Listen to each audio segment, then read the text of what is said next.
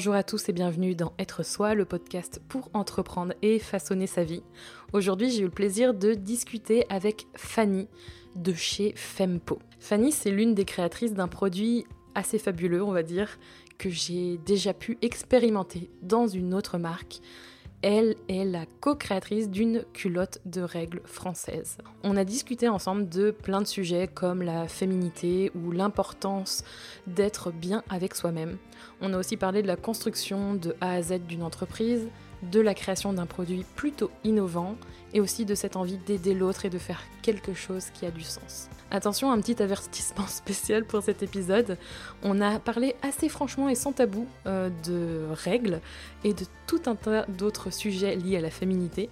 Donc si tu n'aimes pas les discussions où le mot vagin ou sang ou utérus s'y trouve, je t'invite à passer cet épisode et à attendre le suivant. J'espère que vous passerez un bon moment en notre compagnie et je vous souhaite à tous une bonne écoute. Bah, merci en tout cas Fanny d'être euh, avec moi dans le podcast Être Soi, ça me fait super plaisir de te recevoir. Bah, merci à toi Julie, moi aussi je suis super contente d'être là.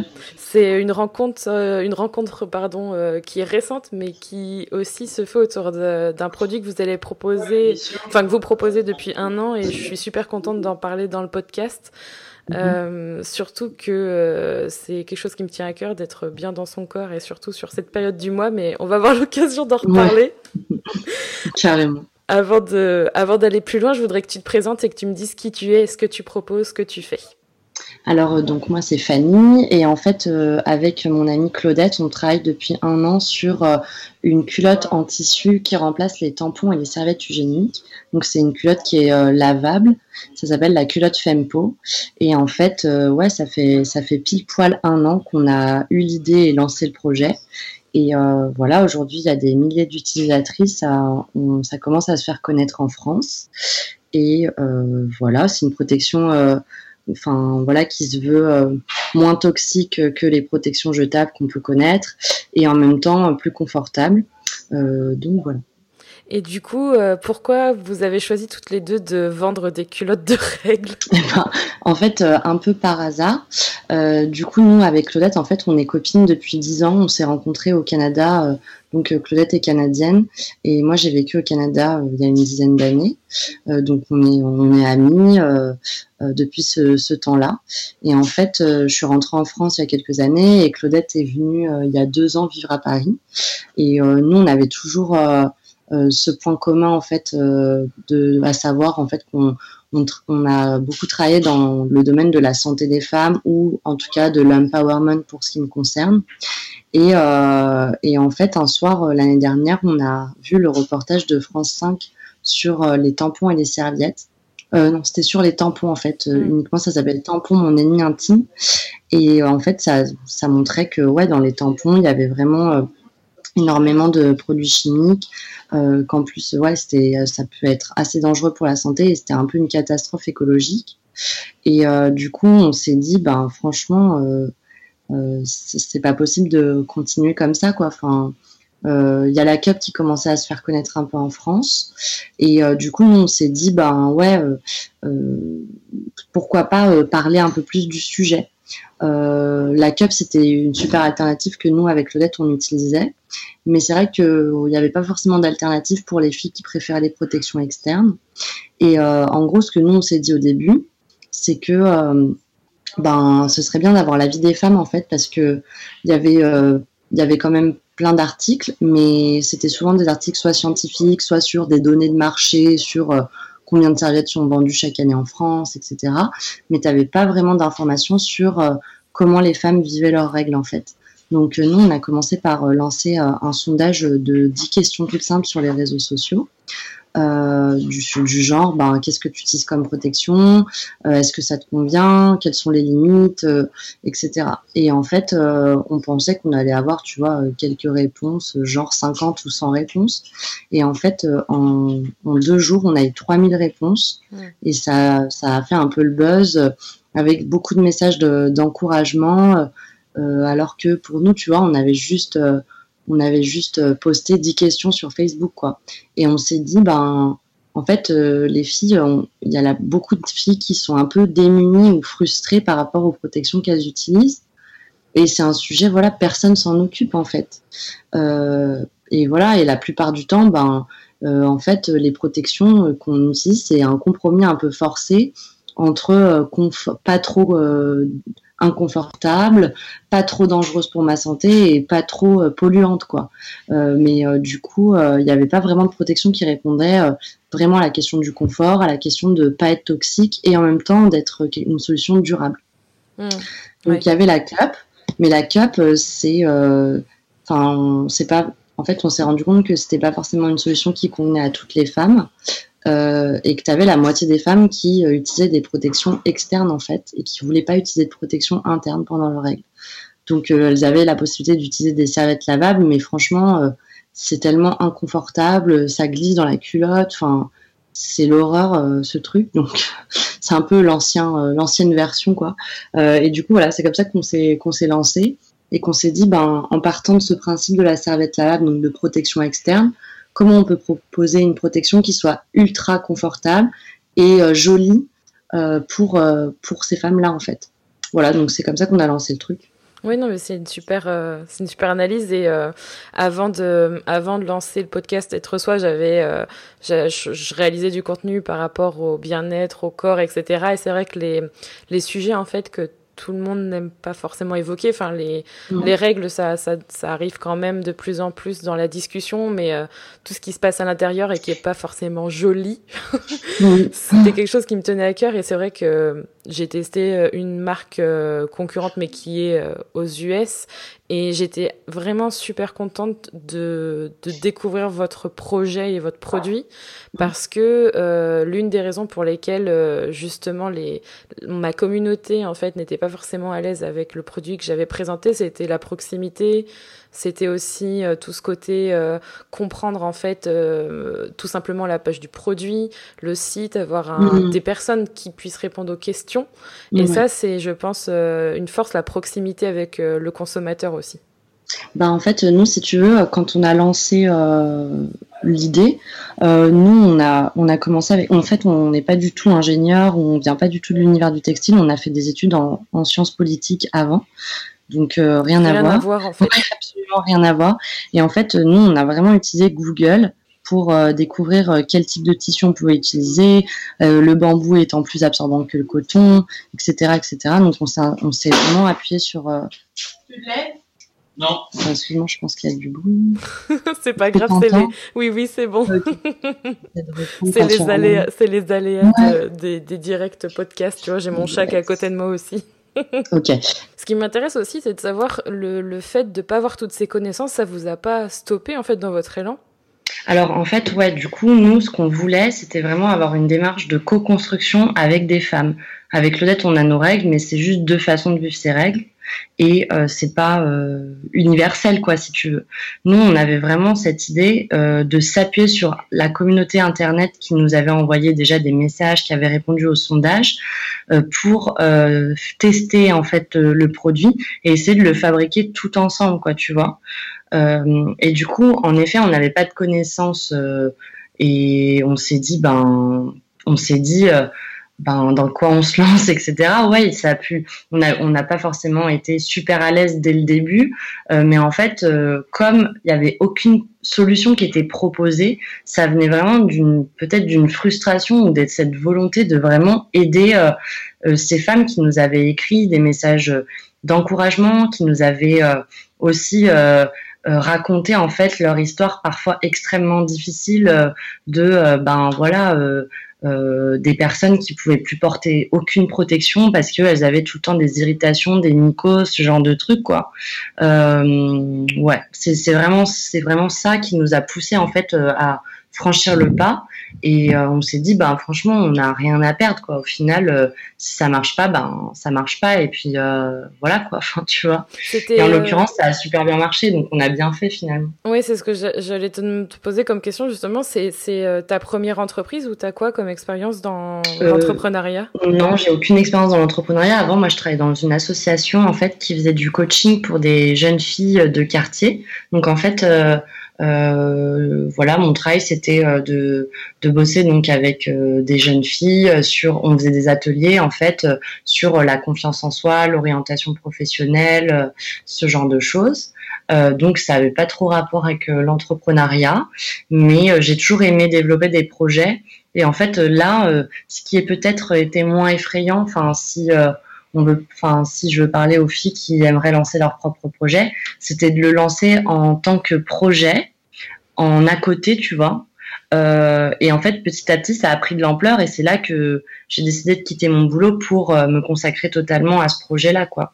Mais j'ai pas euh, tout abandonné du jour au lendemain sans savoir. Enfin, je sais pas trop, je savais pas trop où je mettais les pieds, mais si tu veux, je voyais bien que ça me plaisait, qu'on travaillait vraiment bien avec l'Odette, qu'on avançait bien et tout ça et tout ça, quoi. C'est vachement euh, encourageant et ça, c'est quelque chose que je trouve génial. Tu vois, j'ai interrogé d'autres personnes dans les interviews et moi, c'est quelque chose que je crois profondément, c'est de, de construire quelque chose à côté de son boulot, mm. qu'on soit euh, freelance ou même qu'on soit salarié et ensuite de pouvoir y aller doucement mais sûrement en fait. Et c'est ce que tu as fait et c'est super euh, cool comme discours en fait. Ça est encourageant.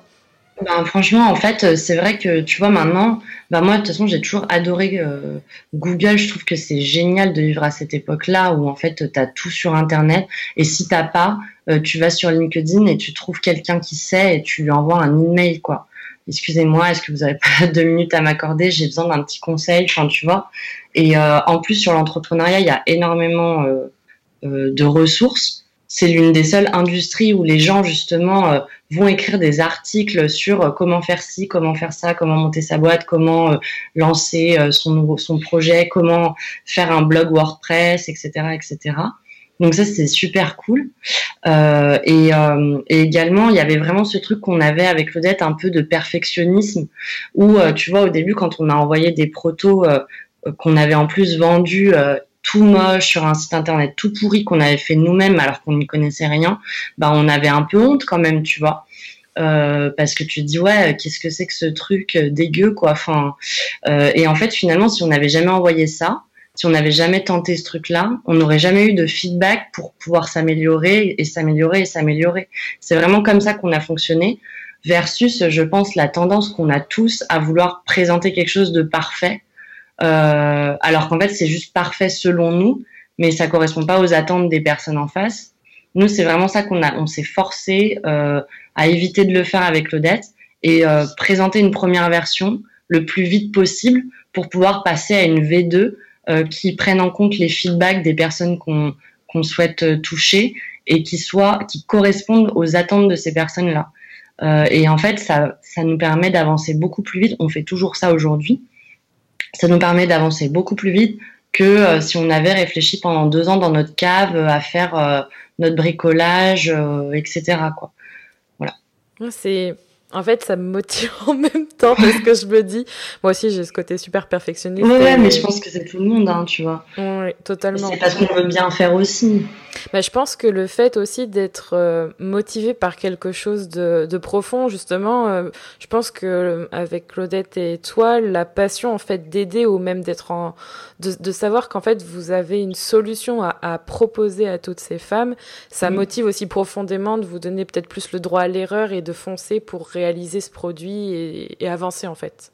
Oui, c'est clair. Et puis voilà, encore une fois, si si ça fonctionne pas, au moins on aura appris des trucs euh, et tout. Enfin, c'est c'est ce qu'on se disait en fait. Au moins on aura essayé de monter un truc ensemble. Déjà c'est cool de monter un truc avec une copine.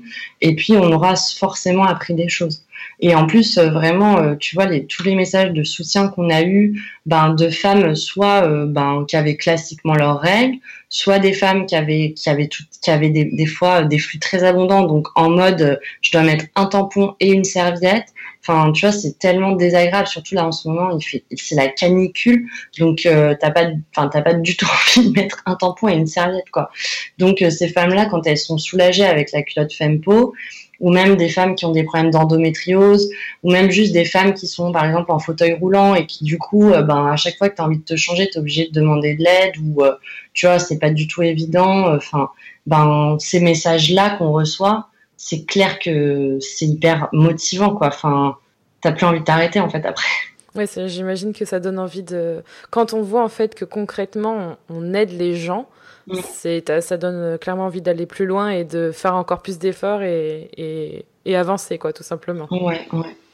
Et hum, selon toi, parce que c'est super intéressant parce que c'est quelque chose que j'avais pas forcément discuté avec toi ou entendu, c'est le fait que tu as un parcours justement où tu n'avais jamais entrepris dans le sens ouvrir une entreprise avant et que ça t'a absolument pas freiné. Est-ce que tu peux me faire un petit peu le euh, pas le calendrier, mais me dire voilà, euh, on va dire il y a peut-être il y a un an, tu étais salarié. Combien de temps t'as mis pour euh, contrebalancer le tout? En fait, euh, moi déjà c'est un processus qui a pris quand même beaucoup de temps finalement, parce que ça fait plusieurs années que j'y pense. Donc moi en fait après mes études, je suis allée faire du marketing pour Bouygues Construction. Donc sur les thématiques de ville écologique et durable et mobilité durable dans les villes. Donc c'était super intéressant parce que j'étais dans une petite équipe, donc il y avait vraiment un esprit un peu petite entreprise, start-up et tout. Mais c'est vrai qu'on n'avait pas beaucoup de budget. Euh, en termes de communication, euh, le groupe parlait beaucoup de ce qu'on faisait, mais c'était un peu pour faire de la com, quoi. Et finalement, nous, on n'avait pas trop d'argent pour mener à bout les projets, etc.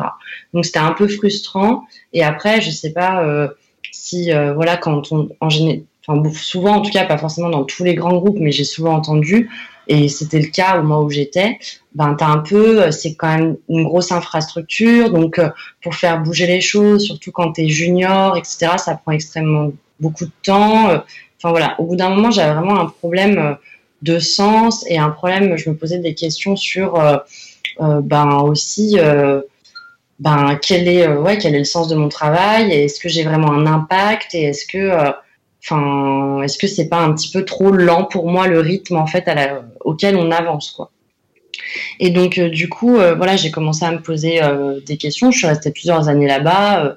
et puis, en plus, tu vois, quand la situation, elle est confortable, mes collègues étaient hyper sympas, le job était quand même intéressant. Enfin, tu as un bon salaire, tu as des tickets resto, un, un, un, comité d'entreprise, tout ça, tout ça.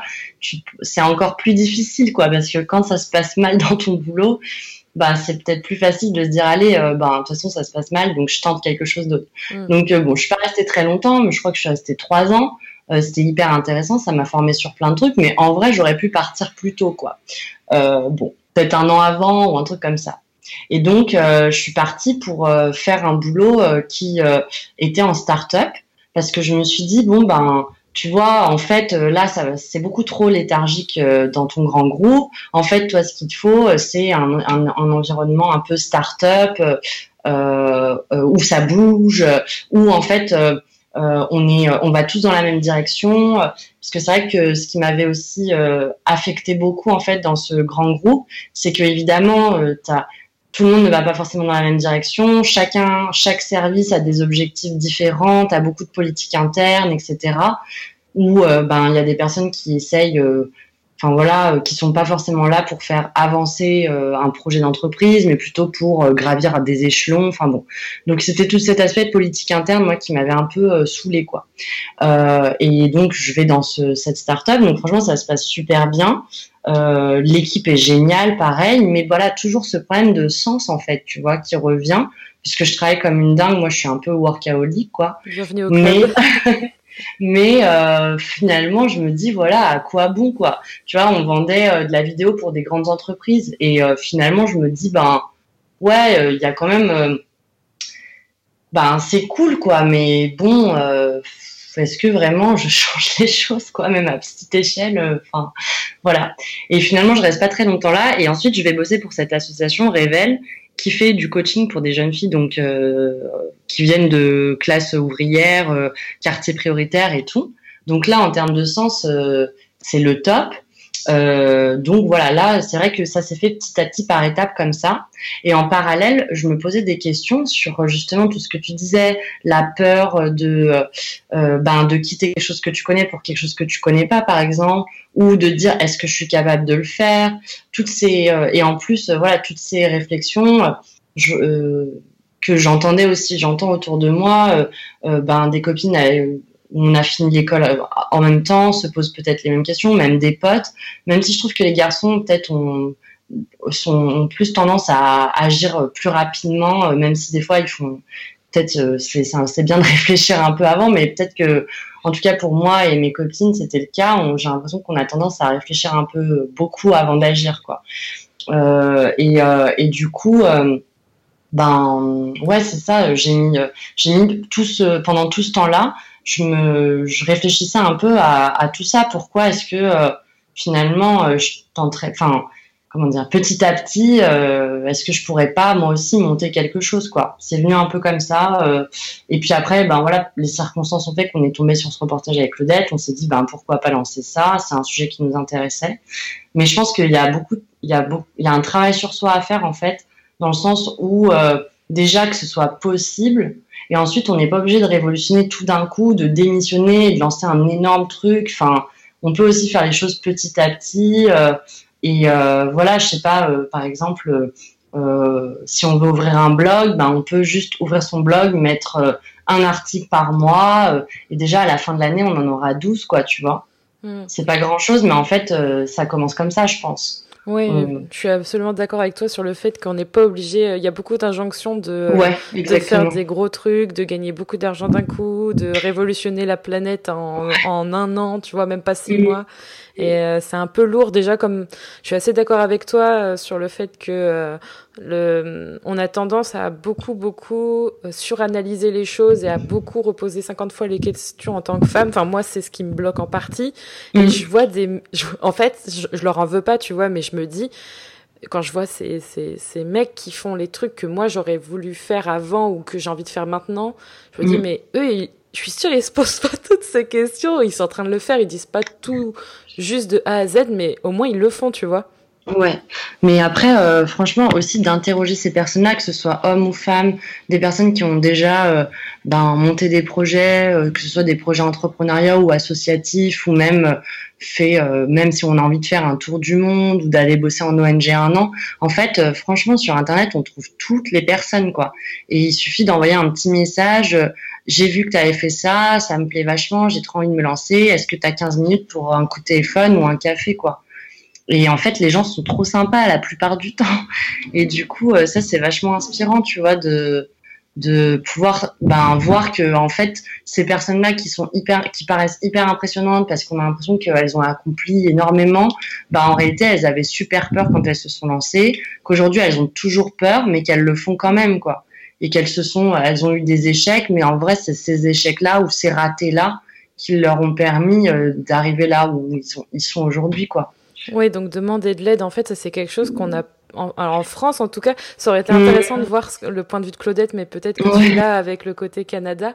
Mais en France, j'ai le sentiment que euh, on a aussi, pareil, ce, cette idée qu'il faut qu'on réussisse tout seul et que demander de l'aide, c'est une preuve de faiblesse. Oui, et aussi que tout soit parfait dès le jour 1, quoi. C'est impossible. Franchement, c'est ça, c'est c'est pas possible en fait que ce soit tout parfait à jour 1. Moi, j'ai j'ai plein de copines qui veulent par exemple lancer des blogs et je les vois qui me disent ouais, mais j'attends d'avoir, euh, je sais pas, 20 articles avant de lancer le truc. Oh non. Et je suis pas d'accord, quoi, tu vois. Enfin, j'ai envie de leur dire, mais non, tu lances le truc, quoi. En plus, si ça se trouve, tu vas faire 20 articles dont tout le monde s'en fout. Euh, alors que si t'en avais, tu postais au bout de deux articles, les gens t'auraient déjà dit, bah écoute, nous, ce qui nous intéresse, c'est tel et tel sujet. Est-ce que tu peux écrire dessus, quoi? Je sais pas, tu vois, mais en vrai, euh, c'est encore cette histoire de genre, je développe mon truc dans ma cave pendant deux ans et ensuite, euh, ben je le présente aux autres, mais en fait, je suis un peu à côté parce que je vais pas parler à ces personnes, quoi. Enfin, mm. voilà. Oui, totalement. Bah, de toute façon, c'est clairement le, la peur en fait d'être confronté à. Je, parle beaucoup d'échecs justement, mais il y a, y a, réellement cette peur en fait de ne pas avoir le, le résultat qu'on attend à ce qu'on présente. Et, euh, et c'est quelque chose que je m'aperçois en tant que en tant qu'entrepreneur, c'est à quel point en fait, en comme tu, comme as fait ou comme vous avez fait avec la culotte Fempo, à mm. quel point être confronté directement aux personnes qui sont concernées et qui sont les plus capables de faire des retours, ça mm. fait avancer, mais dix mille fois plus. Ouais, et c'est clair, mais franchement, et après, j'avoue, c'est pas. Enfin, voilà, quand tu as travaillé super longtemps sur un truc, euh, ben, t'as trop les boules quand on dit un peu. Enfin, ça fait pas plaisir, quoi. Euh, quand on dit. Euh, bon, après, franchement, la plupart des gens, par exemple, nous, les feedbacks qu'on a eu, franchement, la plupart du temps, c'était justement, nous, on demande des feedbacks. Et en fait, on a rarement eu des, des, des des personnes qui nous ont parlé sèchement. mais ça nous, ça nous est déjà arrivé il n'y a pas très longtemps où une fille nous a dit euh, mais c'était pas très sympa son message était tourné d'une façon pas du tout sympa en mode oui franchement quand même euh, vous avez même pas mis un petit nœud ou une petite dentelle euh, sur la culotte non non non enfin c'est pas parce qu'on a nos règles qu'on doit euh, avoir quelque chose de moche c'était pas du tout sympa quoi alors que tu vois, nous, ben, on, a l'intention en plus de, de, de, présenter des nouveaux modèles avec des couleurs, euh, des designs, des choses plus sympas, notamment avec de la dentelle et tout. Mais c'est vrai que là, on essayait vraiment d'améliorer au maximum la technicité dans un premier temps. Et du coup, euh, voilà, d'avoir, franchement, je me souviens, je me suis dit, mais c'est pas très sympa de sa part parce qu'elle se rend pas compte tout le travail que ça nous a nécessité déjà d'arriver à ça. Et, euh, et, voilà. Et alors qu'il y a plein d'autres personnes qui nous ont fait des retours, notamment sur le premier modèle qu'on avait fait, en nous disant voilà les coutures sont un peu épaisses. Est-ce que euh, je préfère avoir des coutures plus plates? Moi, ça m'a jamais dérangé parce que c'était dit d'une façon euh, tout à fait ouais neutre, sympa, pour qu'on s'améliore en fait. Mm. et pas juste pour critiquer ou pour être euh, méchant derrière son ordi quoi. Et franchement encore une fois là moi ce que j'ai appris c'est que la vraiment la grande majorité des gens sont super sympas et bienveillants quoi. Enfin c'est ce que j'ai appris cette année en fait. Tu t'attendais pas à ça? T'as l'air surprise? Ben, euh, non mais tu vois comme je te disais au tout début euh, franchement quand on a envoyé les premiers euh, prototypes. Franchement, ça ressemblait vraiment à une culotte de grand-mère. C'était, très moche. Franchement, c'était super moche, quoi. Enfin, moi, je me dis, on a envoyé, donc les tout premiers, on l'a envoyé à 10, à 10 personnes qui étaient d'accord. On leur a dit, hein, c'est un prototype. Est-ce que vous voulez tester? Euh, on leur a demandé un peu d'argent euh, pour couvrir les frais du tissu, etc., etc. Les filles étaient d'accord, mais franchement, quand j'ai envoyé le truc, j'avais honte, quoi. Et on a, et on a quand même envoyé parce qu'en fait, si on propose rien, les personnes vont, tu peux interroger des gens et leur demander mais qu'est-ce que vous attendez? Mais tant que t'as pas vraiment essayé en fait tu peux pas vraiment avoir euh, avoir euh, des vrais euh, des vrais feedbacks. Ça me fait penser tu vois quand aux États-Unis il y a eu les premiers distributeurs de billets en fait, la plus grande banque euh, américaine, je sais plus c'est laquelle, euh, a, ben voilà, euh, ils ont découvert qu'il y avait des, gars qui, qui, développaient des distributeurs de billets, et eux, en fait, ils ont demandé à leurs clients, est-ce que ça vous dirait euh, d'avoir des distributeurs de, billets? Et les clients ont dit non, mais non, pas du tout. Enfin, moi, je préfère avoir une vraie personne. Euh, J'en pas du, j'ai pas du tout besoin d'un distributeur de billets.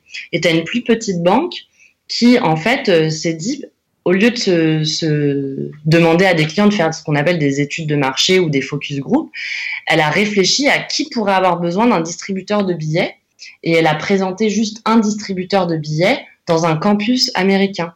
Et en fait, les étudiants, ben, tu vois, quand euh, ils vont euh, sur le campus ou dans des bars ou des choses comme ça, ben, il est, euh, je sais pas, il est 23h30, t'as plus de cash, tu veux payer une tournée à tes potes, et ben, la banque est fermée, quoi. Donc eux avaient vraiment besoin de ce distributeur et finalement, ça s'est développé comme ça. Et la première banque euh, leader du marché, là, est passée complètement à côté euh, du distributeur de billets. Euh, alors qu'en fait, c'est juste parce qu'elle avait demandé aux gens au lieu de leur faire utiliser le truc, quoi, et de voir si vraiment les gens utilisent ou pas. En fait, on a du mal en fait à vraiment se projeter, surtout sur un produit nouveau, de si on va avoir l'utilité ou pas. Franchement, il y a 15 ans, euh, où il y a 20 ans, si on avait dit euh, est-ce que vous avez besoin d'un téléphone portable, qui aurait répondu quoi? Enfin oui, je pense pas. Enfin tu vois, alors que maintenant, je suis désolée, mais on le regarde 300 fois par jour ce truc et on peut pas s'en passer quoi.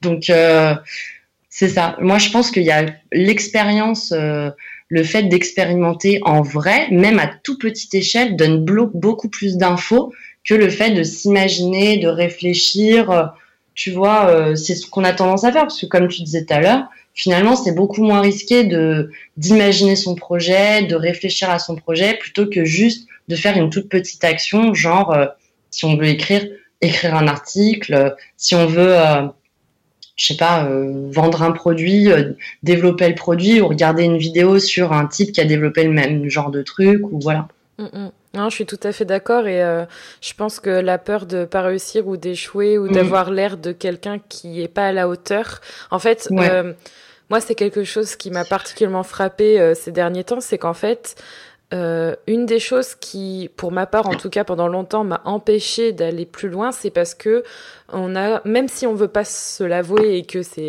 un petit peu là, c'est qu'en fait on cherche à prouver quelque chose au lieu de le faire vraiment pour soi parce qu'on croit en une, euh, on, sait en fait au fond de soi que ça va aider un peu comme pour les culottes Fempo. Euh, Tu vois, je, tu m'aurais dit il y a un an, euh, je vais lancer ça. Moi, je, j'aurais été convaincue et j'aurais été euh, ravie, tu vois, de participer à cette aventure et je l'aurais même fait si j'avais eu le temps ou quelque chose d'autre euh, à m'apporter comme projet, projet pro. Mais il y a vraiment ce sentiment de, quand, on s'empêche d'avancer, c'est vraiment qu'on cherche à prouver quelque chose à quelqu'un, sauf qu'au final, la, la, seule personne à qui on doit prouver les choses, c'est à soi-même pour pouvoir vraiment s'accomplir et faire ce qui a du sens, comme tu le disais tout à l'heure, pour soi. Ouais. Mais c'est vrai que tu as raison, je reviens un peu sur le truc euh, de la, la culture un peu française on est, enfin c'est c'est quand même assez critique euh, par rapport à moi quand j'ai vécu au Canada où justement en fait euh, euh, c'est beaucoup plus euh, encourageant.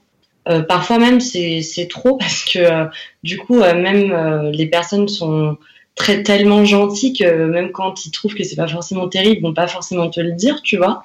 Mais c'est vrai qu'en France, c'est un peu l'inverse. Et du coup, ben l'avantage, c'est que peut-être que parfois, voilà, les personnes vont être un peu rudes, comme cette fille qui nous a dit ouais, il manque un nœud, c'est vraiment n'importe quoi, machin. Mais au moins, je sais que ben ouais, en effet, si je rendais mon, produit encore plus sexy, plus joli, plus lingerie, ça pourrait plaire à certains. Mais bon, après, euh, il y a, je pense qu'on a du mal à donner des feedbacks de façon euh, euh, bienveillante en fait. Peut-être que c'est là-dessus qu'on devrait travailler. Et juste le fait de savoir que de toute façon, souvent les personnes qui sont très critiques comme ça, mais, mais qui sont pas super bienveillantes quand ils font des feedbacks, ont pas forcément eux réalisé des choses quoi. Donc c'est bien sympa de critiquer, mais au moins euh, on a proposé quelque chose. Hmm. C'est pas forcément le cas de la personne en face en fait. Hein. Hmm, hmm. Oui, puis on a la critique facile et on a souvent tendance à dire. Ça, c'est quelque chose que je suis absolument d'accord avec toi. On a tendance à souvent dire des choses négative en premier, puis peut-être après un petit truc positif, un peu comme, euh, je sais pas si sur Fempo vous avez encore ça, mais les, les avis avec, euh, souvent c'est des étoiles, ou voilà, il y a sur une note sur 5. Euh, j'en, j'en parlais avec Rémi il y a pas longtemps, mais c'est vrai qu'en France, on a tendance à jamais mettre 10 sur 10 ou 9 sur 10, et on va mettre même 8 sur 10 parce que c'était génial, mais juste, bah, ce sera quand même que 8 sur 10, quoi. Oui, c'est vrai, on a ça. Et en fait, c'est vrai c'est marrant parce que Claudette, elle, me dit toujours, euh, bah, je comprends pas. Euh, la personne dit que c'est génial, mais elle nous a mis 7 sur 10. Comme elle, est américaine, euh, enfin, en tout cas, elle est américaine, mais elle a grandi au Canada. Bah, du coup, c'est vrai qu'elle trouve ça bizarre, quoi, tu vois. Je fais, non, mais t'inquiète, c'est la notation à la française, tu vois, c'est très dur d'avoir 10 sur 10, quoi. Ah oui, elle, du coup, au, au, Canada et aux US, c'est il y a vraiment une grosse différence par rapport à ça. Ouais, il y a une grosse différence par rapport à ça, parce que quand c'est bien, euh, on va vraiment te mettre le maximum de points, quoi. Hmm. Donc, euh, c'est pas du tout la même, euh, la même façon de voir, en fait, les choses. Peut-être que, voilà, eux, ils rajoutent des points quand c'est bien, alors que nous, on enlève des points quand il y a des trucs moins bien, quoi, tu vois. Je sais pas. Ouais, on est toujours, en fait, à... Et ça, c'est un truc, je pense, qui comme tu le disais tout à l'heure, euh, voilà, ça nous empêche d'essayer en fait, juste d'essayer, euh, quitte à se planter ou réussir. C'est qu'en fait, on, on, a peur de, de, de, perdre quelque chose. En fait, on n'est tellement pas valorisé dans ce qu'on fait. On a toujours eu cette habitude qu'en fait, on faisait un truc moins bien et pas un truc bien qui peut être amélioré, qu'on a tendance à toujours essayer de réfléchir à la meilleure stratégie pour euh, réussir du premier coup. Ouais, c'est vrai, mais en même temps, réussir du premier coup, c'est hyper dur et ça nous apprend rien surtout. Parce que en vrai, si on réfléchit à toutes les fois où on a vraiment appris des grosses leçons dans notre vie ou des, des choses importantes, c'est toutes les fois où on a raté quelque chose ou c'était pas tout à fait ça, quoi. Et la fois d'après, on a pu vraiment euh, réussir en fait. Mais quand on a réussi du premier coup, finalement, c'est génial. Hein. Moi, j'adore réussir du premier coup. Mais je sais pas pourquoi j'ai réussi du premier coup. Je sais pas si c'est parce que, euh, je sais pas, euh, mais si je prends l'exemple des cours ou quoi, mais je sais pas si c'est parce que j'ai mis tel ou tel aspect dans mon travail. Est-ce que c'était parce que ma présentation a été jolie? Est-ce que c'est le contenu? Est-ce que c'est, euh, je sais pas. Et finalement, quand on échoue à quelque chose, c'est pas, c'est pas très. Enfin voilà, on, on, a plus conscience de qu'est-ce qui fait, euh, qui, qu'est-ce qui nous, ouais, qu'est-ce qui nous permet de nous améliorer ou pas, quoi. Quel aspect du truc à pêcher et comment est-ce qu'on fait pour, pour l'améliorer la fois suivante. Hmm. Oui, il y a ce. Ouais, ouais, je vois exactement ce que tu veux dire. Et même, euh, je dirais que pour ma part, en tout cas, et c'est quelque chose que j'apprends de plus en plus, c'est de d'apprécier en fait. Euh, de s'améliorer et justement de ne pas juste euh, apprécier le résultat dans le sens où ben quand on a le résultat en fait c'est fini il faut trouver autre chose alors que quand on est en évolution on est sur un, une construction bah, qui dit construction dit bah il y a peut-être des choses qui sont à refaire, il y a peut-être des choses à améliorer, mais c'est une construction. Du coup, il y a une vraie évolution une vraie euh, euh, euh, gratitude ou même quelque chose qui fait du bien de voir son projet se construire plutôt que quelque chose de fait du de qui passe de 0 à 1 en deux jours par exemple. Ouais, c'est vrai. Et en fait, bah, ça, c'est un peu la culture de la performance, quoi, c'est ce que tu dis. L'objectif, c'est d'atteindre l'objectif, c'est pas du tout le chemin, ou c'est pas, c'est pas du tout d'après ouais c'est ça de prendre plaisir euh, à apprendre en fait. Finalement il n'y a même pas de plaisir à apprendre c'est l'objectif étant juste d'atteindre l'objectif voire de le dépasser en fait parfois même. Mm. euh, ouais ça c'est vraiment une grosse pression qu'on se met. Et comme tu dis après c'est quand même c'est une sorte de tonneau d'Anaïde en fait on remplit un, un truc. Dès qu'on atteint l'objectif c'est parce que de toute façon il n'était pas si élevé sinon on l'aurait pas atteint. Donc euh, quel est le prochain objectif à atteindre quoi? Mm, mm. Totalement. Mais après, euh, c'est important aussi d'avoir des objectifs, c'est important aussi de, tu vois, d'avoir des buts et tout. Mais euh, enfin, je suis tout à fait d'accord avec l'histoire que euh, ben on a beaucoup de pression en fait là-dessus et parfois si on prend un peu de recul, on se dit ah mais est-ce que c'est pas une quête sans fin? Ou alors qui correspond pas forcément à mes aspirations profondes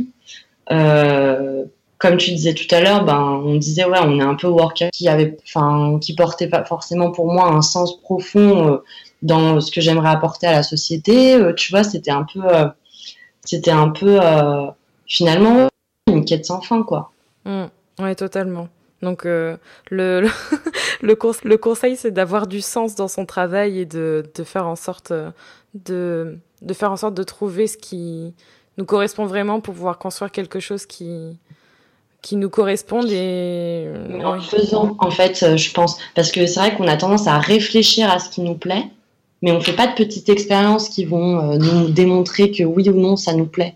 Tu vois par exemple je sais pas moi euh, je, vais me dire bon bah peut-être que l'écriture ça me plairait parce que je suis plutôt littéraire ou quoi. Ben ok alors inscris-toi dans un petit atelier d'écriture le samedi matin et puis tu vois si ça te plaît vraiment au bout de trois séances, tu vas bien voir si ça t'adore ou si en fait non finalement c'est trop euh, rébarbatif ou je ne sais quoi, tu vois. Mm. Euh, parce que l'idée qu'on se fait des choses, c'est pas du tout c'est pas du tout la même chose que quand on expérimente. Euh, peut-être que voilà, il y a plein de gens qui veulent aujourd'hui se reconvertir. Ben je sais pas si demain j'ai envie de devenir pâtissière, c'est super à la mode et tout. De, de, cette type de reconversion, bah franchement, pourquoi ne pas aller dire bon bah voilà, pendant j'essaie de trouver une, pâtisserie ou euh, je sais pas euh, pendant deux semaines ou tous les samedis ou, quoi je vais aller je vais demander si je peux pas venir bosser avec la personne ou ce genre de truc. Je suis sûre que ça se trouve quoi ce genre de choses. Et là on voit vraiment si ça nous plaît ou pas euh, en trois week-ends quoi. Mmh. totalement. Et c'est des petits trucs quoi. C'est pas genre révolutionner totalement sa vie du jour au lendemain. C'est par petites étapes je suis sûre qu'on y arrive toi, tu as appris pas mal de choses grâce à ton travail dans l'association, justement, qui t'a permis de, de faire avec Claudette euh, Fempo. Est-ce que mm. tu as appris des choses pour euh, construire l'entreprise avec elle euh, dans ton ancien travail? Euh, J'ai pas appris des choses pour construire une entreprise. J'ai, pour construire une entreprise, j'ai vraiment regardé sur Internet et j'ai regardé des vidéos ben, sur YouTube de personnes qui donnaient des conseils pour construire, enfin créer une entreprise. Donc, par exemple, en français, il y a des ressources comme The Family sur Medium ou sur YouTube qui donnent des conseils. Euh, et après, pour ceux qui savent lire l'anglais, c'est un truc de fou Internet parce qu'il y a vraiment énormément de ressources. Euh, donc euh, voilà, c'est sur Internet vraiment que j'ai appris.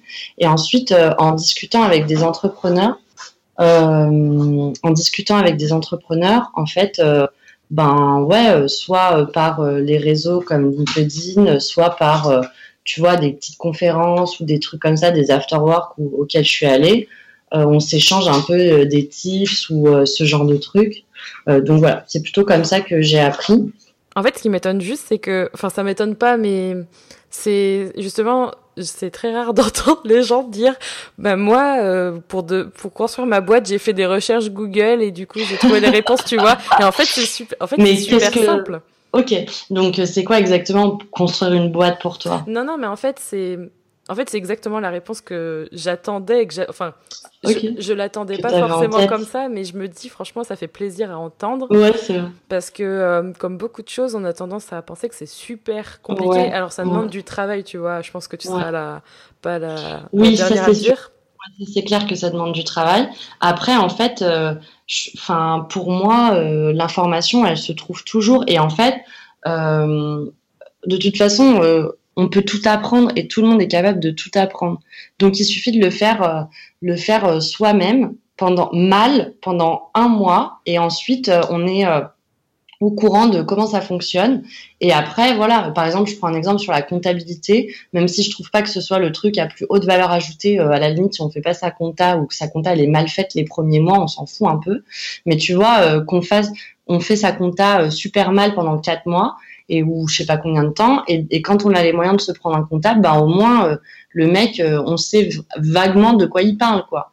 Euh, nous, par exemple, avec Claudette, au début, on avait travaillé avec une modéliste lingerie. Et en fait, tu as un peu le syndrome du gourou, quoi, qui se met en place quand tu connais pas du tout le sujet. la personne, elle peut te dire blanc, noir. En fait, tu sais pas si, enfin, tu la crois puisque c'est elle qui a une expertise. Euh, et à force, on s'est rendu compte que, ben, tu vois, cette personne n'était euh, pas forcément euh, de bons conseils tout le temps. Et en fait, c'est vraiment quand moi, je me suis mis à faire n'importe quoi, à faire son travail, mais n'importe comment au début, avec l'atelier de confection. au bout d'un moment, ben, j'ai mieux, de mieux en mieux compris et de mieux en mieux compris. Et maintenant, mon produit, je le connais parfaitement, quoi et je passe pas par une tierce personne euh, qui finalement euh, peut dire ce qu'elle veut ou euh, peut avoir son propre avis et un peu ben soit avoir ce truc un peu gourou où en fait elle te dit quelque chose et tu as juste à la croire parce qu'en fait t'en sais rien soit même ben moi j'ai entendu des histoires où les les mecs se faisaient un peu arnaquer parce que par exemple ils étaient nuls en code pour ce qui est de l'écosystème startup. Et du coup, ils se faisaient un peu balader par euh, des gars qui, eux, connaissaient bien le code et qui leur racontaient n'importe quoi, tu vois. Hmm. Donc, en vrai, euh, ben, euh, faire un tuto sur Coursera pour savoir comment coder ou faire une formation en ligne pour apprendre à coder, même si tu deviens pas un hacker de malade mental, ça te permet au moins de voir un peu comment ça marche, la logique et tout et après de déléguer ça à quelqu'un qui est expert. Mais c'est vrai qu'on a tendance à toujours déléguer euh, ce qu'on sait pas faire, alors qu'en fait, il faut déléguer ce qu'on sait faire. Enfin, ça c'est un truc que j'ai vraiment appris quoi. Si on veut monter euh, un projet avec plusieurs personnes, je trouve que ça, cette leçon, elle est hyper importante parce que du coup, même si on l'a mal fait pendant deux semaines, deux jours, au moins, euh, ben, on maîtrise le sujet, on sait combien de temps ça peut prendre, on sait ouais où on va quoi. Mmh. Ouais, moi je dirais même, euh, enfin je l'ai vécu là dernièrement avec un prestataire. Et, euh, et en fait, je, je rejoins ton avis sur le fait que c'est super important de savoir à peu près de quoi il, il en retourne sur tous les sujets en fait que qu'on touche. Tu parlais de la compta, du web, de de, de la vente, euh, ça peut être le produit en question, parce que moi, c'est ce qui m'est arrivé, c'est qu'on peut perdre et de l'argent et du temps euh, et euh, plein de choses. Et ça peut faire mm. couler une boîte en fait de, de vouloir absolument. Euh, en fait, je dirais pas forcément déléguer euh, sans savoir ou en, ou en, sachant, mais surtout déléguer sans forcément suivre les choses, en faisant confiance comme si ça n'appartenait plus à la société et en se disant ça roule tout seul. Non, non, non, c'est super dangereux ça, je trouve. Ouais, c'est clair. Mais après, au début, euh, enfin voilà, on fait. Et ben moi, c'est vrai que par exemple, avec euh, avec des freelances avec qui j'ai pu bosser au début, bah, j'ai eu cette tendance à leur faire confiance et pas me faire confiance à moi. Mais c'était pas du tout parce que c'est des personnes malveillantes ou quoi, tu vois. C'est juste que bah eux, ils avaient une certaine façon de faire, etc. Et que moi, en fait, si j'avais était mieux au courant, j'aurais absolument jamais été d'accord pour bosser comme ça, tu vois. Finalement, en reprenant la main et en essayant de bien comprendre le métier, en fait, et de le faire mal pendant trois mois, ben j'ai compris comment ça marchait, je sais ce que j'attends et quel, quel, est mon niveau d'exigence. Et maintenant, je peux trouver une personne et cette personne-là, ben, on va pouvoir mieux communiquer plus facilement et tout. Et on va, tout le monde va avoir l'info, quoi. Mm. Donc ouais, ouais, carrément, c'est clair. Et puis il n'y a pas, en plus maintenant l'entrepreneuriat, ça, ça devient vachement à la mode, donc euh, il y en a forcément euh, qui vont essayer d'en profiter aussi. Donc euh, c'est une façon de se protéger, de, de monter correctement les choses, de connaître tous les aspects de son entreprise euh, pour pas être euh, pris au dépourvu ou euh, ouais ou être sous le joug voilà d'un gourou parce qu'il détient une expertise ou une information que nous on n'a pas quoi. Oui, mm, mm. Ouais, totalement. Est-ce que le fait d'avoir lancé Fempo à deux, ça, ça a facilité les choses ou tu vous envisagiez, vous envisagiez je vais y arriver, que l'une ou l'autre le lance seul ou ça n'a jamais été la question? Non, franchement, ça n'a jamais été une question. Et moi, franchement, je suis devenue entrepreneur parce que j'ai commencé à bosser avec Claudette. Hein. Donc euh, vraiment, euh, si toute seule, moi déjà, je suis incapable de lancer quoi que ce soit. Donc comme ça, c'est fait, tu vois. Et euh, ouais, j'aurais pas pu lancer un truc sans Claudette. Et franchement, c'est hyper important l'histoire de. Enfin, moi en tout cas, après, je sais que la plupart du temps, c'est quand même plus simple de. C'est ce qu'on dit de lancer à deux. Euh, mais euh, je trouve que c'est important de lancer avec la bonne personne, quoi. Et au pire, même si on trouve pas cette bonne personne, on peut commencer à se lancer tout seul. C'est pas, c'est pas grave, on la trouvera sur le chemin. Euh, mais ouais, je pense que moi personnellement, en tout cas, j'aurais jamais pu lancer un truc seul. Et je trouve qu'avec Claudette, on est tellement complémentaires que je vois pas trop comment ça, je pourrais travailler avec une meilleure personne en fait. Enfin, finalement, tu vois, on était amis et on se connaissait pas en tant que bosser ensemble, c'est différent. Euh, je pense pas que je sois capable de bosser avec comme avec Claudette, avec toutes mes amies. Euh, donc je trouve que être ami c'est un super avantage parce que euh, en fait euh, ben quand ça va pas etc ben ta pote est là pour toi tu vois et c'est on a un lien beaucoup plus fort en fait donc les on s'est jamais disputé etc mais j'entends quand même que dans les fondateurs d'entreprise tu as souvent des embrouilles ou des trucs ben je sais qu'avec Claudette, comme on est amis, ça, si un jour il y a un problème, euh, y a notre, amitié, ça fait un lien supplémentaire pour surpasser euh, une crise qui pourrait arriver. Moi, je trouve que c'est beaucoup plus rassurant. Et puis en plus, euh, voilà, euh, il y, y, a vraiment ce truc où genre, bah ouais, faut pas, faut pas fonder des, des, projets avec ses copains, etc. Bah, en même temps, j'ai envie de te dire, si ça fonctionne pas, c'est que c'est peut-être pas vraiment tes potes, quoi. Enfin, voilà. Donc moi, euh, c'est vrai que je suis hyper contente d'avoir euh, re-rencontré euh, Claudette professionnellement là depuis un an, et je me rends compte que ouais, on est super complémentaires, quoi. Enfin.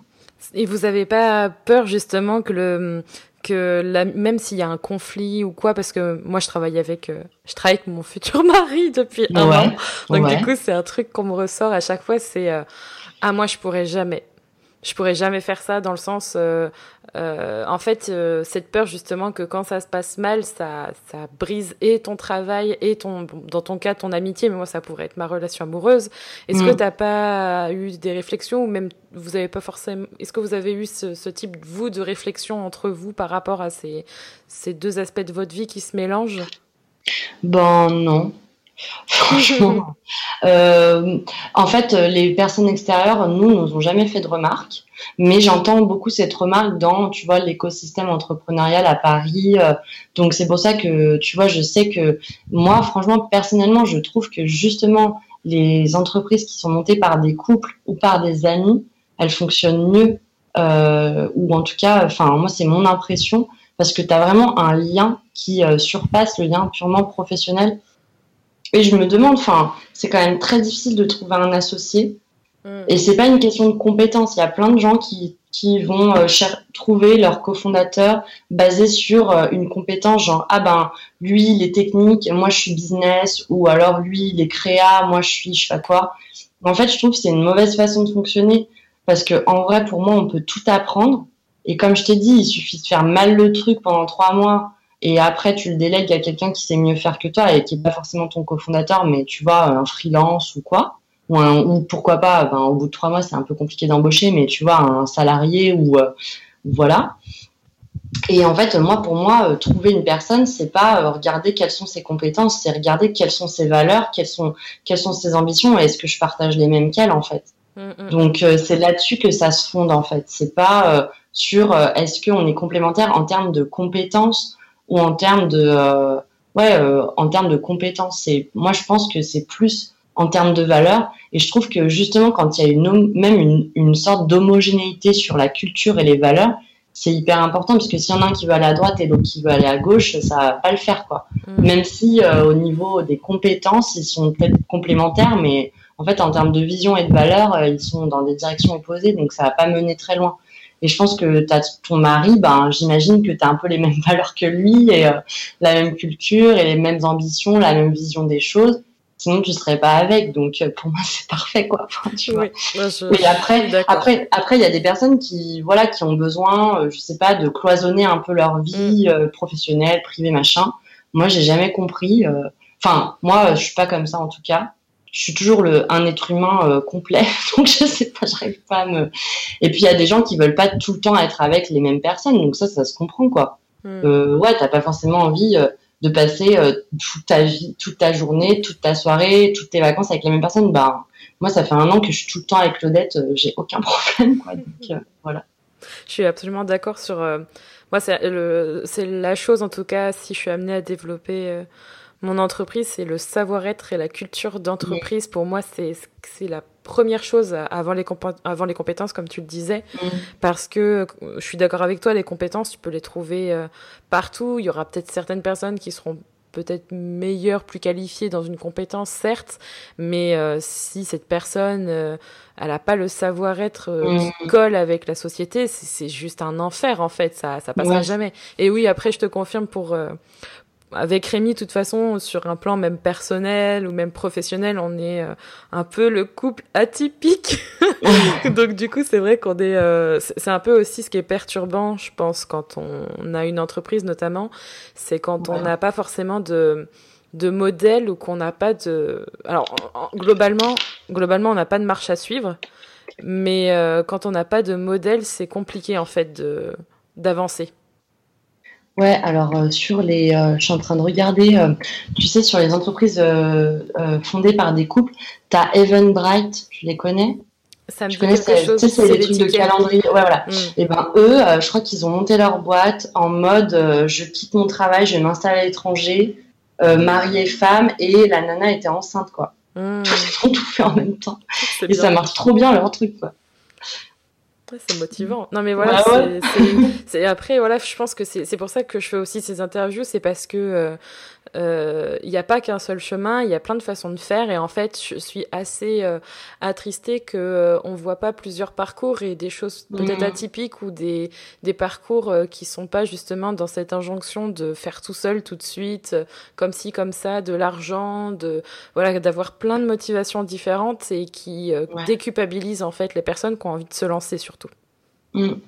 Non, mais c'est clair. Hein. C'est pour ça que franchement, ce type de podcast, c'est trop cool et j'avais trop envie aussi de le faire. C'est, tu vois, ça donne différentes façons euh, de vivre le truc et euh, justement, euh, forcément, enfin voilà, il y a toujours plusieurs façons de vivre les choses et à force, on trouve des inspirations dans peut-être ben, des phrases qui ont pu être dites ou des façons de voir ou de ce genre de choses et ça nourrit un peu notre réflexion, même sans qu'on s'en rende compte finalement. Mmh, totalement, totalement, je suis absolument d'accord.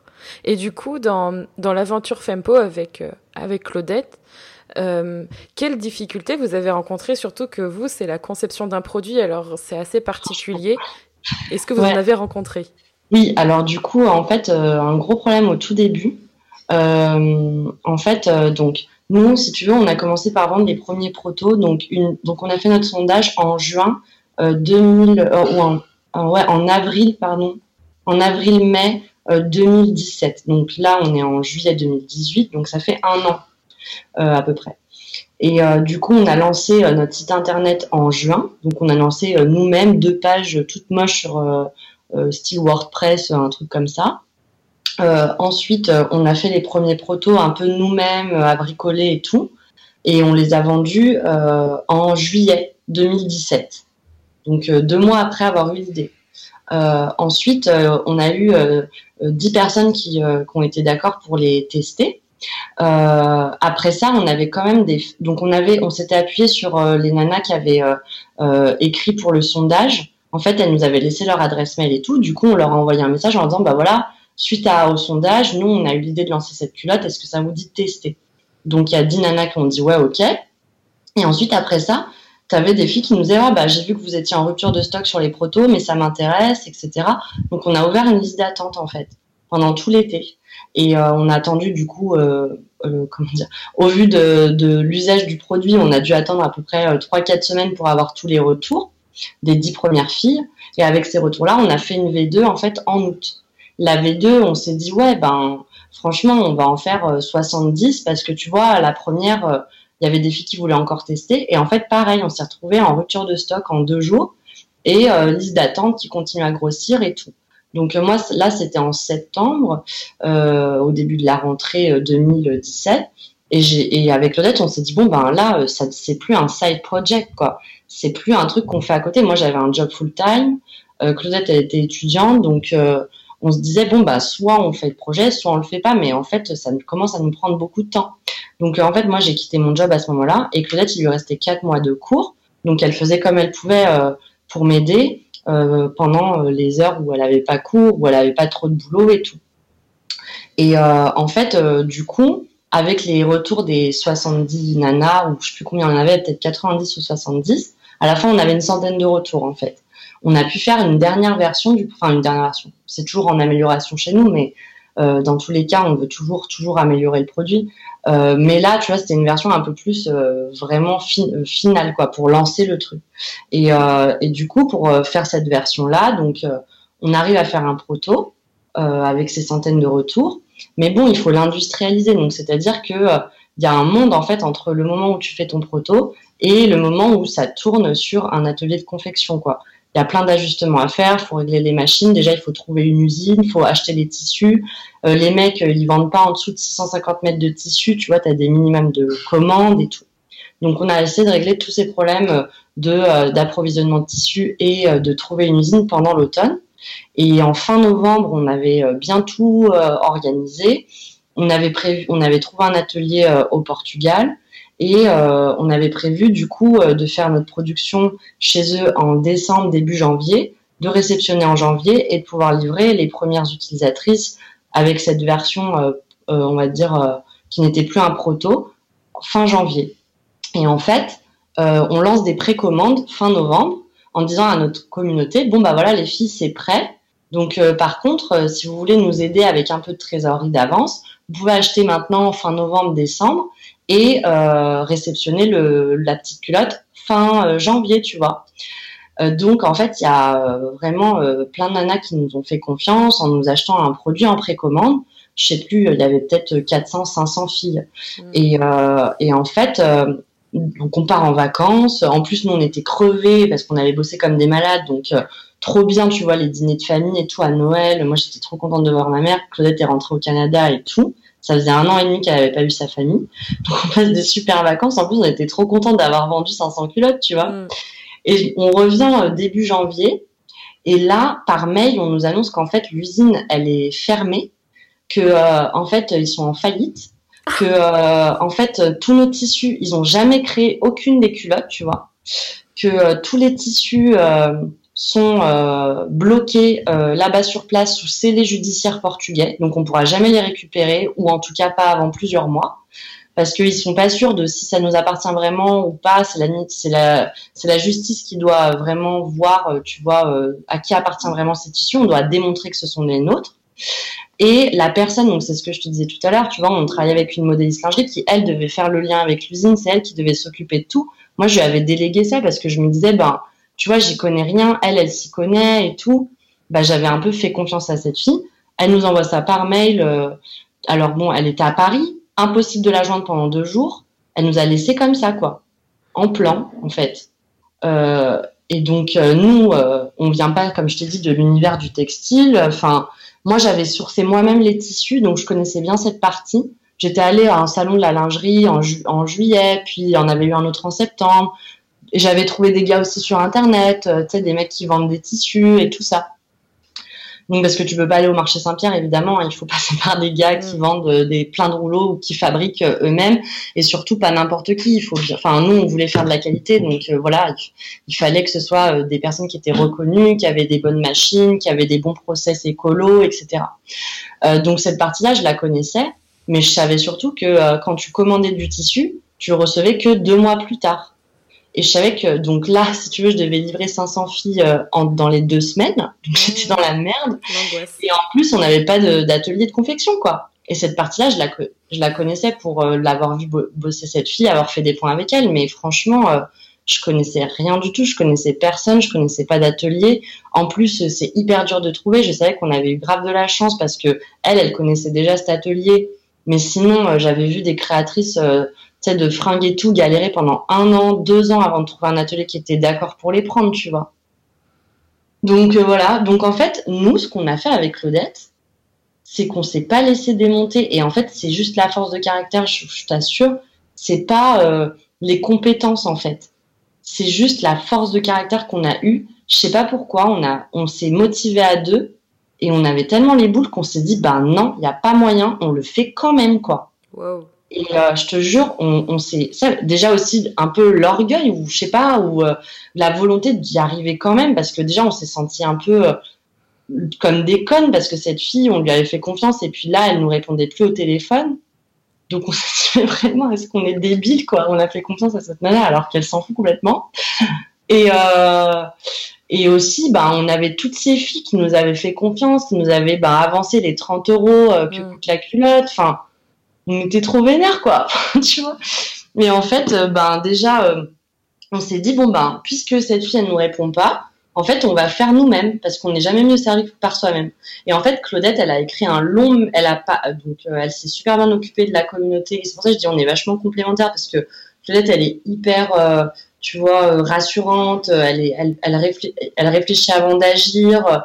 Euh, elle, elle, elle a écrit un mail pour expliquer ben, à ces 500 filles ce qui nous arrivait, que nous, au début, on travaillait dans une association et qu'on faisait un master à Sciences Po et qu'en fait, on a fait un sondage sur Internet, que après, on s'est dit, ben vas-y, on lance ce petit truc, que ça a pris de l'ampleur, que là, en gros, euh, voilà ce qui nous arrive, on, a voilà tout ce qu'on a fait comme travail et voilà à la fin finalement on voulait vous livrer mais on a ce problème là mais que dans tous les cas on lâche pas l'affaire et que euh, Fanny elle est en train de bosser sur euh, trouver retrouver des tissus, retrouver une usine et qu'on va faire le plus vite possible quoi. Et du coup on a envoyé cet email genre trois jours après avoir eu la nouvelle. Moi pendant ce temps-là j'ai j'ai appelé toute la terre. et en fait, euh, sur les tissus, ce qu'il faut savoir, c'est qu'en fait, tu peux pas changer de tissu comme ça à la dernière minute. Faut reprendre le même tissu. Par exemple, nous, on a une doublure 100% coton. Et en fait, euh, tu peux pas prendre n'importe quelle doublure 100% coton. Il faut prendre la même parce que sinon, ça correspond pas au prototype. Euh, en fait, parce que tu as des tissus qui sont plus ou moins élastiques, plus ou moins fins. Enfin bon, c'est une, c'est une galère. Il faut la même référence, sinon ça veut dire que tu dois refaire tout ton prototype, quoi. Ok, super. Donc euh, du coup, ben, je sais pas comment j'ai fait. J'avais ma bonne étoile et aussi des, fournisseurs qui étaient super sympas. Je pense qu'ils aimaient bien le projet aussi, tu vois. Euh, et en fait, il y en a même un qui m'a dit non, mais moi j'ai plus de stock de bambou. Par contre, j'ai un client qui en achète beaucoup et là il vient de me faire une commande. Donc en fait, je vais l'appeler pour lui racheter une partie pour vous la revendre. Enfin, le mec était adorable, quoi. Hmm. Mais vraiment, enfin, tu vois, c'est l'importance aussi euh, d'avoir des partenaires qui euh, qui sont vraiment bien, quoi. Enfin, qui sont vraiment euh, sympas, fiables, qui sont ouais, qui te considèrent, etc. Donc, on a réussi à avoir les matières qu'il nous fallait, mais juste pour produire les 500 suffisantes. Sachant que tu vois, au Portugal, on avait tout qui était bloqué. Enfin bon, on a finalement récupéré nos matières, mais c'était en en mai, je crois. Hmm. Alors que euh, voilà. Et ensuite, euh, par contact, en fait, moi, j'avais contacté. C'est ce que je disais. Il hein, faut contacter les gens qui ont fait les mêmes trucs que toi. Moi, pendant l'automne, j'avais contacté plein de mecs qui montaient leur marque de lingerie pour hommes pour avoir des conseils, tu vois. Ah bah j'ai vu que tu avais monté ta marque de lingerie, c'est euh, c'est cool. Est-ce que tu aurais moi je monte ma marque aussi, est-ce que ça te dit de boire un café ou est-ce qu'on peut échanger par mail? J'aimerais ou par euh, téléphone, euh, j'aimerais avoir des infos sur comment tu gères ta prod et tout. Et en fait, les gens sont super cool. Donc du coup, euh, j'avais eu plusieurs contacts comme ça. Donc j'ai appelé ces mecs en leur disant mais regarde ce qui m'arrive, je suis dans la merde. Est-ce que tu connais un atelier de confection? Donc il y en a un qui a été, bah, les deux ont été super sympas, mais il y en a un qui a, qui m'a donné en fait un contact qui a fonctionné. Donc bon, je m'en suis sortie comme ça. et en fait après, j'ai pris un bah voilà, euh, on, s'est déplacé à l'atelier, enfin je me suis déplacée toute seule à l'atelier, pendant Claudette s'occupait des clientes et tout, et en fait je suis restée une semaine là-dedans Et du coup, bah, ça m'a fait une formation express, tu vois. Euh, voilà. Donc c'est après on a essayé de développer parce que voilà quand tu veux, euh, eux ils connaissaient pas le produit, il fallait régler toutes les machines, il faut faire plusieurs essais avant que ça fonctionne. Tu mets pas tout de suite en production quoi. D'abord tu fais des essais, etc.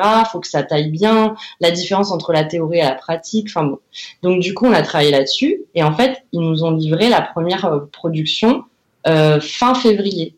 Donc on avait trois semaines de retard en fait. Ça va, hein, Je te jure. Et tout le monde au téléphone, quand j'appelais au téléphone des professionnels du secteur, mais mademoiselle, euh, enfin, vous débarquez totalement, trouver une usine, ça prend un an. Non mais là, euh, vous allez jamais y arriver. Les gens me décourageaient quoi. Mais vraiment. Et en fait, eux, parce que dans le dans le secteur, ils avaient raison, tu vois. Ça prenait certainement un an de trouver une usine ou en moyenne. Mais c'est une moyenne, tu vois. Et moi, j'étais tellement euh, Enfin, si tu veux, c'est vraiment c'est la détermination quoi. Euh, il n'y avait pas moyen en fait. Je voulais avoir ce que j'avais envie d'avoir et j'allais tout faire pour le faire le plus vite possible. Et le plus vite possible, ben, tu vois, ça nous a décalé euh, d'un mois, un truc comme ça. Ça va, Alors franchement, que, hein, ben, semaines, hein, euh, quand tu dis il faut un an pour trouver une. mais, moi, je, te jure que, mais c'est juste que si on n'y croit pas, on n'y arrive pas. Si je m'étais dit ah non mais il faut un an, ils ont tout le monde, Claudette, tout le monde me dit au téléphone qu'il faut un an, viens, on laisse tomber. Euh, je, te propose d'écrire un mail aux clientes en leur disant je suis désolée, on va vous rembourser vos 30 euros et on, on reprend nos, soit on reprend nos vies, euh, soit on fait ça l'année prochaine quoi. Ouais, je vois ce que tu veux dire. ça, c'est sûr que ça aurait été la solution euh, qui nous aurait pas mené là où on est aujourd'hui, ça c'est clair. Et la réaction de vos clientes au, eh ben, au mail et aux Les nanas ont été mais adorables quoi. On a chialé avec Claudette en disant les messages de d'encouragement. On a été hyper transparente, tu vois. On a même mis un screenshot euh, euh, de la nana qui nous a dit par mail euh, ben voilà, en fait, l'usine est en grève. Euh, et elle, elle nous a écrit un mail, tu vois, elle nous a même pas appelé pour nous dire quoi. Donc on a même mis un screenshot en mode voilà les filles ce que la fille nous a dit et là elle est injoignable et c'est elle qui a tous les contacts à l'usine, on sait même pas ce qui se passe et tout quoi. Mm. Euh, et on a eu des messages mais trop trop gentils du genre non mais attendez de toute façon j'aurais mes règles toute ma vie. Donc si je dois attendre quelques mois il n'y a pas de problème. Avec des cœurs euh, des smileys les gens étaient trop sympas quoi. Mais et ils nous ont et voilà on, envoyait un update toutes les semaines de ce qu'on avait fait. Et je pense que les filles elles ont vu qu'on était motivés et qu'on n'allait pas lâcher l'affaire quoi. Qu'on voulait leur leur livrer ce truc pour enfin qu'elles se sentent à l'aise pendant cette période du mois tu vois. Mm, mm. C'est beau, hein. Voilà, je pense que. mais voilà, mais c'était vraiment. Euh, et en fait, si j'avais pas eu cette grève, j'aurais jamais appris. Tu vois, j'aurais fait confiance encore à cette fille. Et peut-être que dans deux ans, en fait, si se serait passé ce truc-là, j'aurais été bien dans la merde, quoi, tu vois. Mm. Alors que là, ben, je me suis rendu compte que j'avais délégué quelque chose de hyper important à quelqu'un que je connaissais pas vraiment. Et qui finalement, tu vois, ben, elle, euh, dans son esprit, c'est pas qu'elle était méchante ou quoi, mais c'était euh, genre, ah ben, Maintenant, euh, de toute façon, c'est pas mon pro, c'était pas son projet, tu vois. Euh, elle, elle avait peut-être d'autres chats à fouetter. Puis elle se disait peut-être de toute façon, ils sont en grève, qu'est-ce que tu veux qu'on fasse, tu vois. Je mm, mm, mm, Je sais pas, mais en tout cas, euh, c'est ce qui est sûr, c'est qu'elle nous a un peu laissé le bec dans l'eau, quoi. Et si elle m'avait pas laissé le bec dans l'eau, j'aurais jamais pris les choses en main moi-même, j'aurais jamais appris tout ce que j'ai dû apprendre sur le produit, etc. avec l'atelier de confection. J'aurais jamais trouvé cet atelier de confection qui est juste génialissime. Euh, enfin voilà. Donc en fait, là, je me suis, c'est là que je me suis rendu compte ne jamais déléguer quelque chose qu'on sait pas faire, quoi. Mm. Toujours déléguer des trucs qu'on sait faire. Il vaut mieux le mal le faire pendant trois mois. C'est mieux en fait parce que tu apprends forcément des trucs. Mm. Non, et puis euh, un truc qui, qui, me fait super plaisir et, euh, et ça je pense qu'il faut vraiment l'entendre pour les personnes qui, qui veulent avoir une boîte ou qui ont une boîte, qui sont entrepreneurs freelance, peu importe.